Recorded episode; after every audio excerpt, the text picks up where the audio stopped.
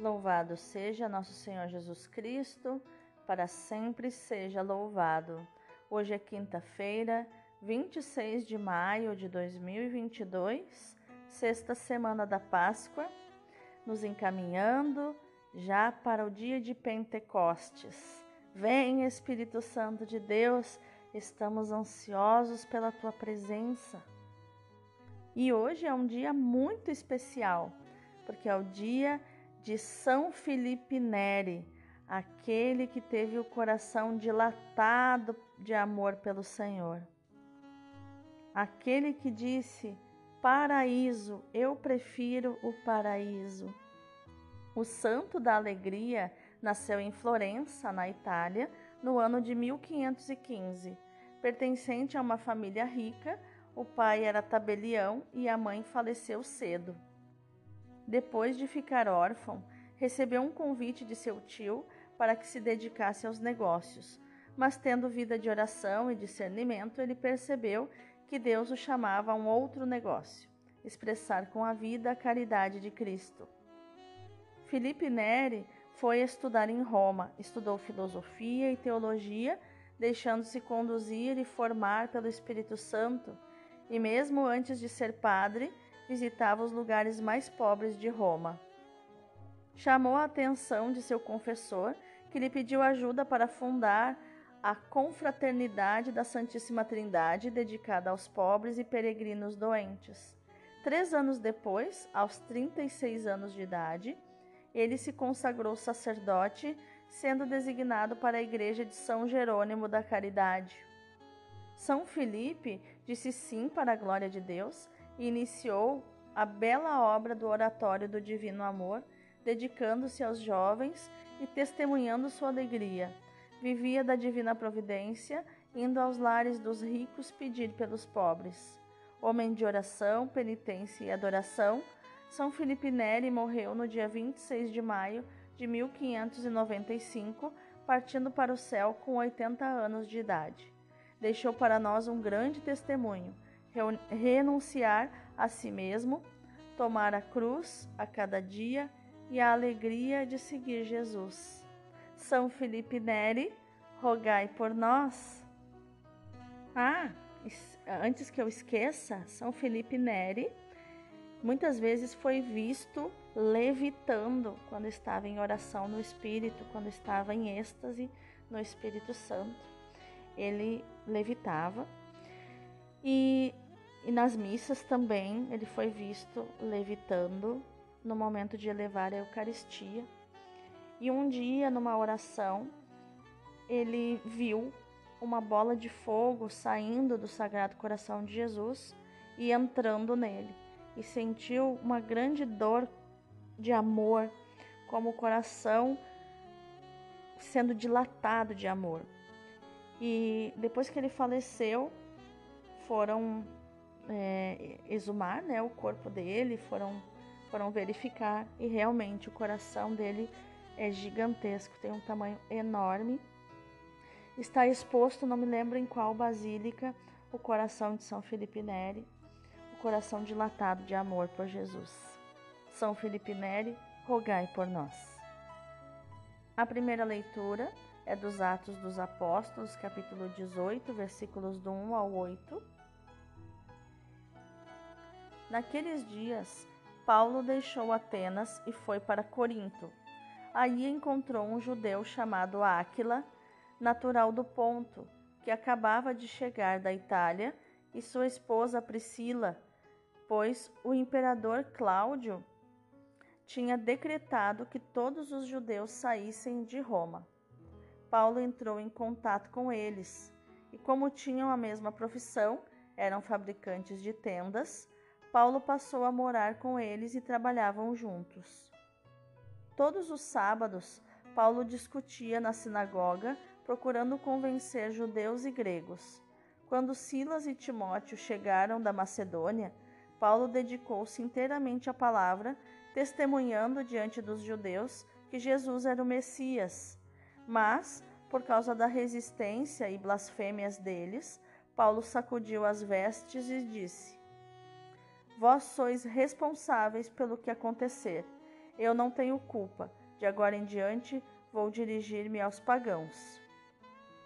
Então, saindo dali, Paulo foi para a casa de um pagão, um certo Tício Justo, adorador do Deus único, que morava ao lado da sinagoga. Crispo, o chefe da sinagoga, acreditou no Senhor com toda a sua família e muitos coríntios que escutavam Paulo acreditavam e recebiam o batismo. Palavra do Senhor, graças a Deus. O salmo de hoje é o 97. O Senhor fez conhecer seu poder salvador perante as nações. Cantai ao Senhor Deus um canto novo, porque ele fez prodígios. Sua mão e o seu braço forte e santo alcançaram-lhe a vitória. O Senhor fez conhecer a salvação e as nações sua justiça, recordou o seu amor sempre fiel pela casa de Israel. Os confins do universo contemplaram a salvação do nosso Deus. Aclamai o Senhor Deus, ó terra inteira, alegrai-vos e exultai. O Senhor fez conhecer seu poder salvador perante as nações. O evangelho de hoje é João, capítulo 16, versículos do 16 ao 20. Naquele tempo, disse Jesus aos seus discípulos: Pouco tempo ainda, e já não me vereis, e outra vez pouco tempo, e me vereis de novo. Alguns dos seus discípulos disseram então entre si: O que significa o que ele nos está dizendo? Pouco tempo e não me vereis, e outra vez pouco tempo, e me vereis de novo. E vou para junto do Pai? Diziam, pois, o que significa este pouco tempo? Não entendemos o que ele quer dizer. Jesus compreendeu que eles queriam interrogá-lo, então disse-lhes: Estais discutindo entre vós, porque eu disse: Pouco tempo e já não me vereis, e outra vez pouco tempo e me vereis? Em verdade, em verdade vos digo: vós chorareis e vos lamentareis, mas o mundo se alegrará.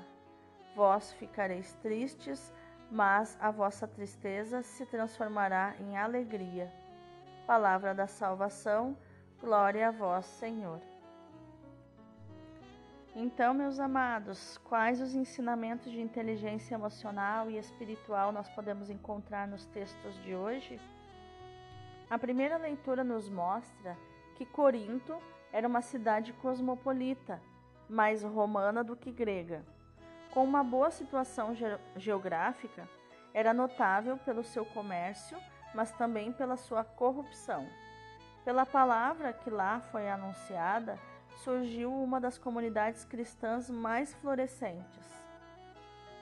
Todavia, essa mesma comunidade também veio a dar grandes desgostos a Paulo. A atividade de Paulo em Corinto foi mais complicada do que Lucas deixa supor. Neste texto, o autor dos Atos, que é Lucas, né, nos revela alguns pormenores da vida cotidiana de Paulo e dos primeiros evangelizadores.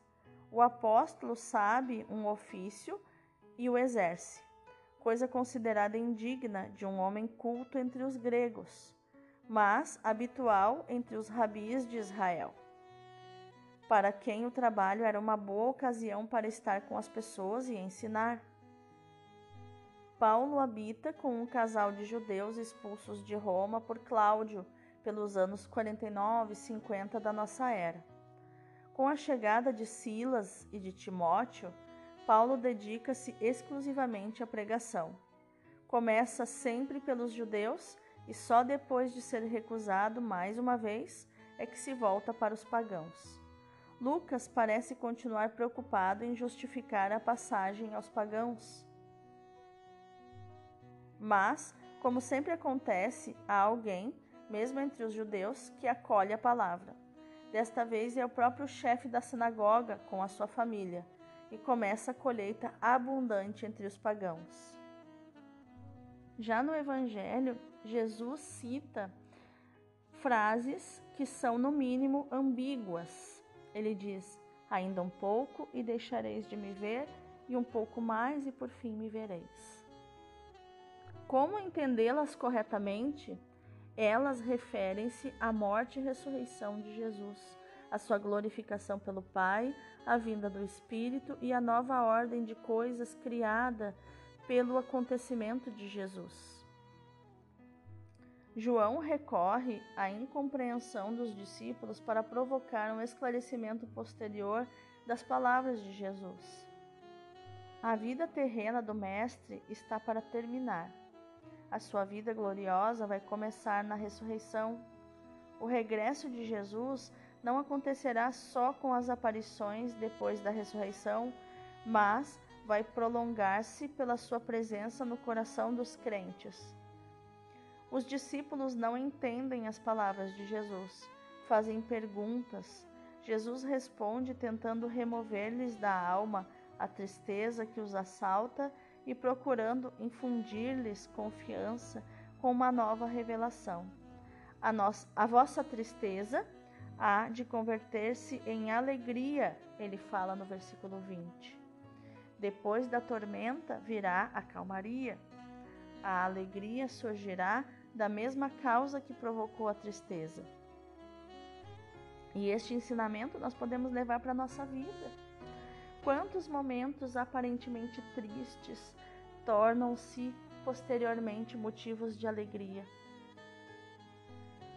Eu me lembro que há alguns anos atrás, eu e meu esposo tínhamos juntado dinheiro para realizar o sonho da casa própria. E, por motivos pessoais da nossa família, acabamos precisando é, colocar esse dinheiro para gastos por motivos de saúde, né, por motivos de doença. E como isso nos deixou tristes, aparentemente, na hora, assim, mas que depois nós fomos entendendo que se tivéssemos comprado nossa casa própria, não teríamos provavelmente conhecido a comunidade Emanuel, não estaríamos morando, e muito pouco provável, estaríamos morando na cidade que moramos hoje, é, conhecendo os amigos que conhecemos hoje, nossa vida teria sido totalmente diferente e que muitas vezes as, é, as esperas que temos em Deus não são negativas de Deus, são Deus nos encurralando para nos levar para onde Ele deseja que a gente vá. E meu esposo e eu somos pessoas que, quando nos fixamos num lugar, a gente se dedica à missão de evangelizar naquele lugar. Se Deus não nos expulsar de lá, nós nunca ficamos sabendo se Ele realmente queria que a gente estivesse lá.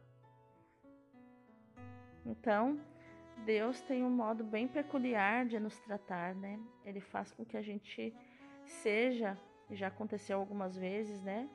Sermos encurralados, às vezes expulsos de um lugar para realmente sairmos dali, darmos lugar ao novo de Deus naquele para aquelas pessoas que ficaram e podermos desfrutar do novo de Deus na nossa vida, na nossa missão, que nós prometemos lá quando éramos namoradinhos, né? Sermos evangelizadores todos os dias, por toda a nossa vida. E eu te convido a nós meditarmos, mergulharmos mais profundamente nesta palavra de hoje. As palavras de Jesus como em outras ocasiões, são suscetíveis de várias aplicações. Com uma frase enigmática, Jesus falou de um tempo em que os discípulos não o verão e de outro tempo em que o verão, porque ele vai para o Pai. Estas palavras são pronunciadas durante o discurso de adeus e aplicam-se, em primeiro lugar, a paixão e a morte de Jesus. Os discípulos vão deixar de vê-lo brevemente porque estará no sepulcro. Será um tempo de tristeza para os amigos de Jesus e um tempo de triunfo para os seus inimigos. A vez de chorar e lamentar-vos, ao passo que o mundo irá gozar. Isso está no versículo 20. Todavia, a ausência de Jesus durará pouco Ao terceiro dia ele ressuscitará. Os discípulos encheram-se de alegria por verem o Senhor. São João anota isso ao descrever a aparição de Jesus na tarde do primeiro dia da semana, João 20, 20. A tarde do domingo, o Dominus. Estas palavras também se aplicam ao mistério da Ascensão e do Pentecostes. Ao subir ao céu, Jesus deixa de estar visivelmente entre os seus, mas no Pentecostes inaugura uma nova forma de presença no meio deles, na igreja. O Espírito Santo torna Jesus presente no coração dos fiéis e na comunidade desses mesmos fiéis.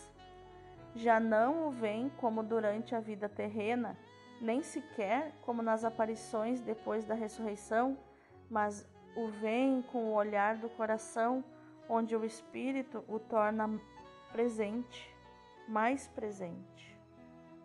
E mais uma vez, a tristeza se transforma em alegria.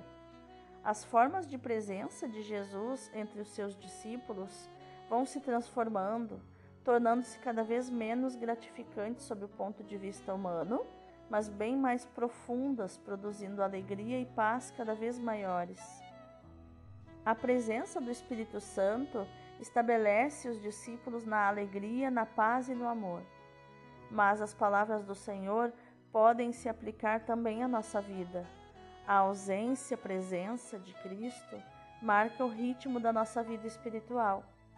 Se é verdade que temos fases em que sentimos a sua ausência, também é verdade que depois de cada uma delas voltamos a sentir a sua presença de um modo novo.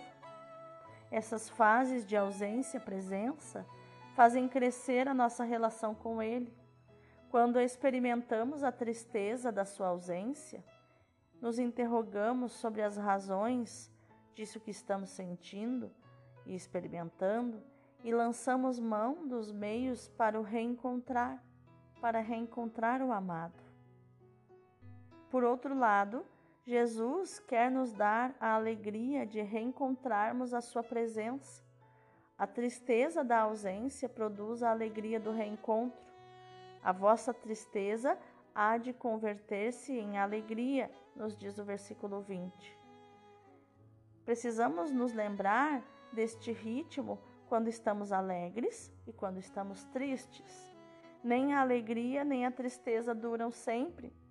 Suceder-se, elas sucedem-se para nos fazer caminhar na união com Cristo e por Cristo, na união com o Pai.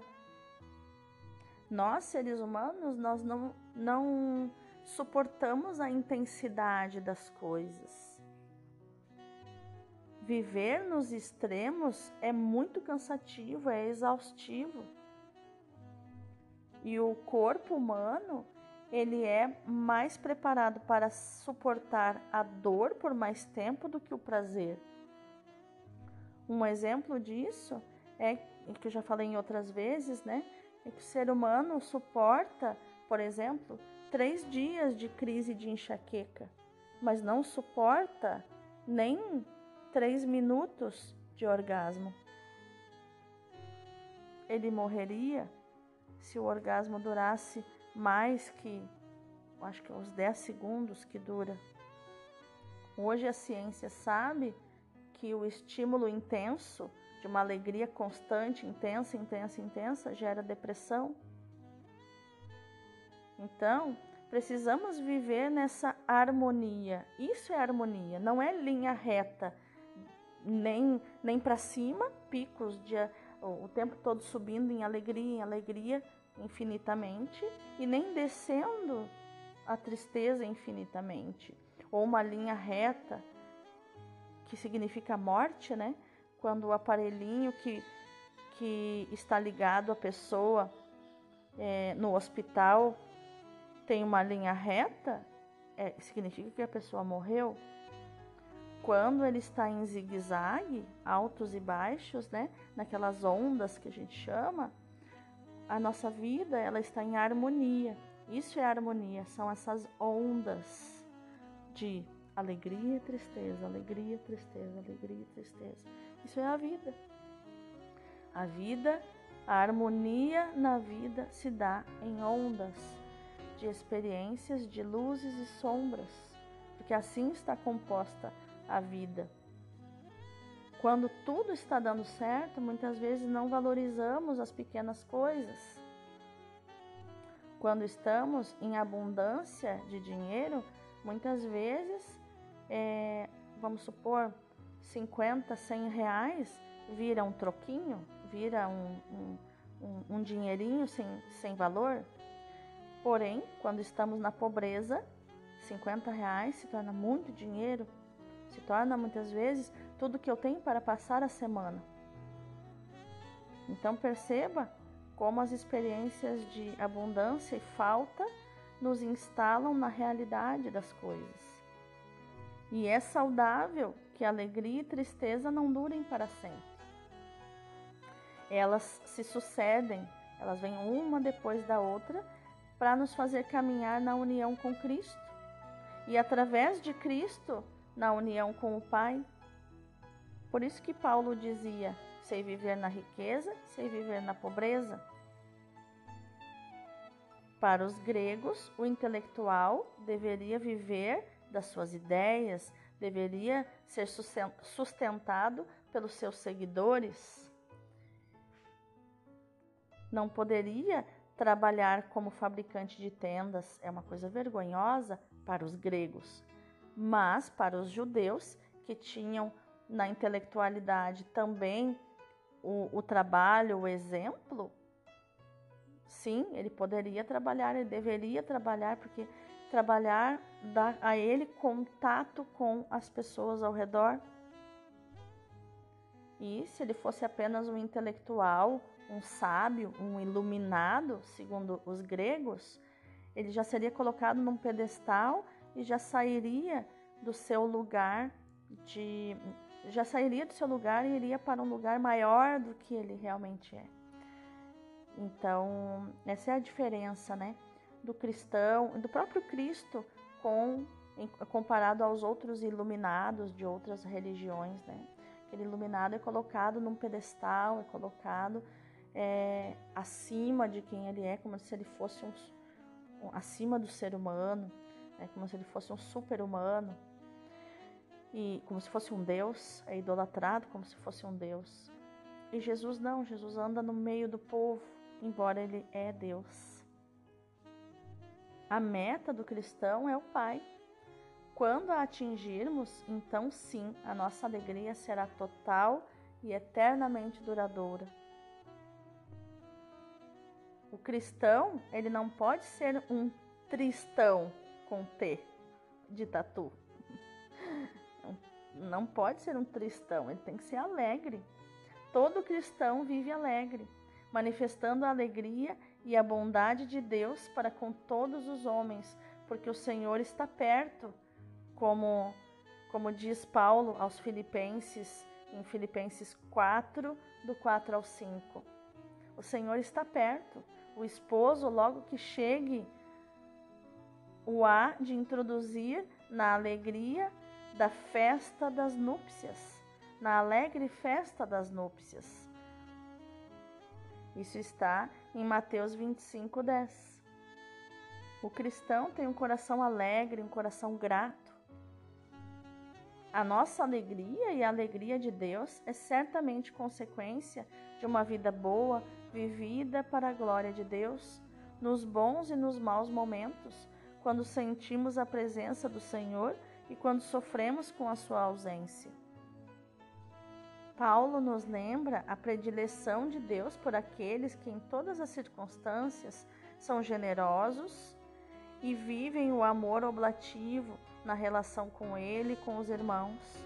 Deus ama quem dá com alegria, Paulo diz na sua segunda carta aos Coríntios, capítulo 9, versículo 7. Viver e irradiar alegria é a nossa missão de filhos do Deus da esperança, que nos enche de toda alegria no Espírito Santo, como Paulo diz em Romanos 15, 13.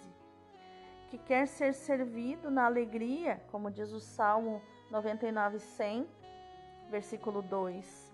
E espera ser agradecido com alegria, como Paulo diz em Colossenses 1:12.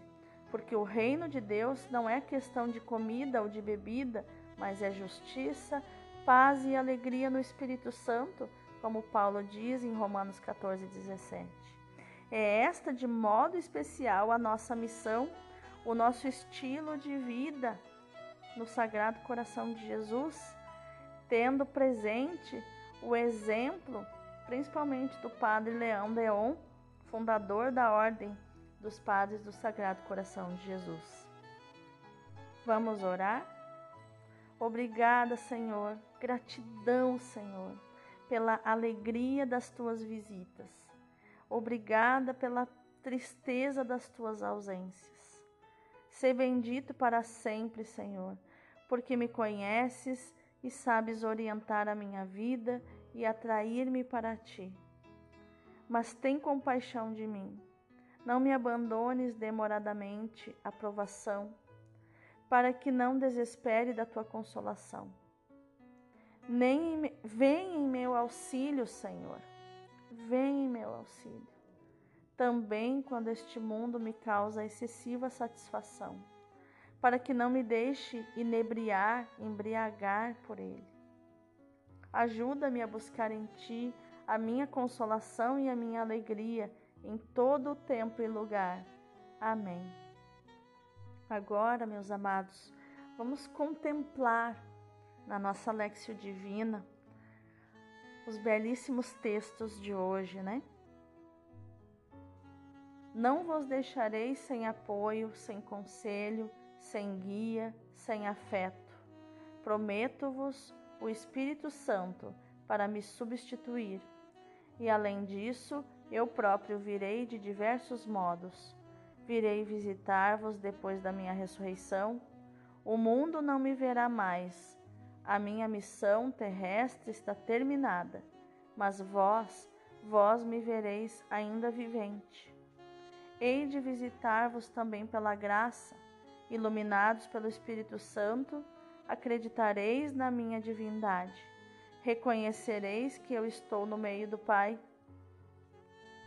Reconhecereis que eu estou no meu Pai, que sou um só com Ele na unidade da essência divina. E vós estareis em mim, estareis unidos a mim pela vida na graça como os membros estão unidos ao seu chefe, como os ramos da vinha estão unidos ao seu tronco, cuja seiva os alimenta. E eu estarei em vós, iluminando-vos, dirigindo-vos, santificando-vos pelo Espírito Santo que vos hei de enviar, ao deixar-vos corporalmente e segundo as aparências, não vos abandono por isso Fico ainda convosco de diversas maneiras, pela fé, pelo amor, pela graça santificante e pela Eucaristia. Eu não vos deixo órfãos. Que lindo isso. Ah, Jesus, muito obrigada. Jesus, como tu és maravilhoso. Eu te louvo, te bendigo, Senhor, por isso. Que coisa mais linda. E que a nossa ação no dia de hoje, meu irmão, minha irmã, seja meditar, proclamar e viver esta palavra de João 16, 20, onde Jesus diz: A vossa tristeza há de converter-se em alegria. Deus abençoe o teu dia.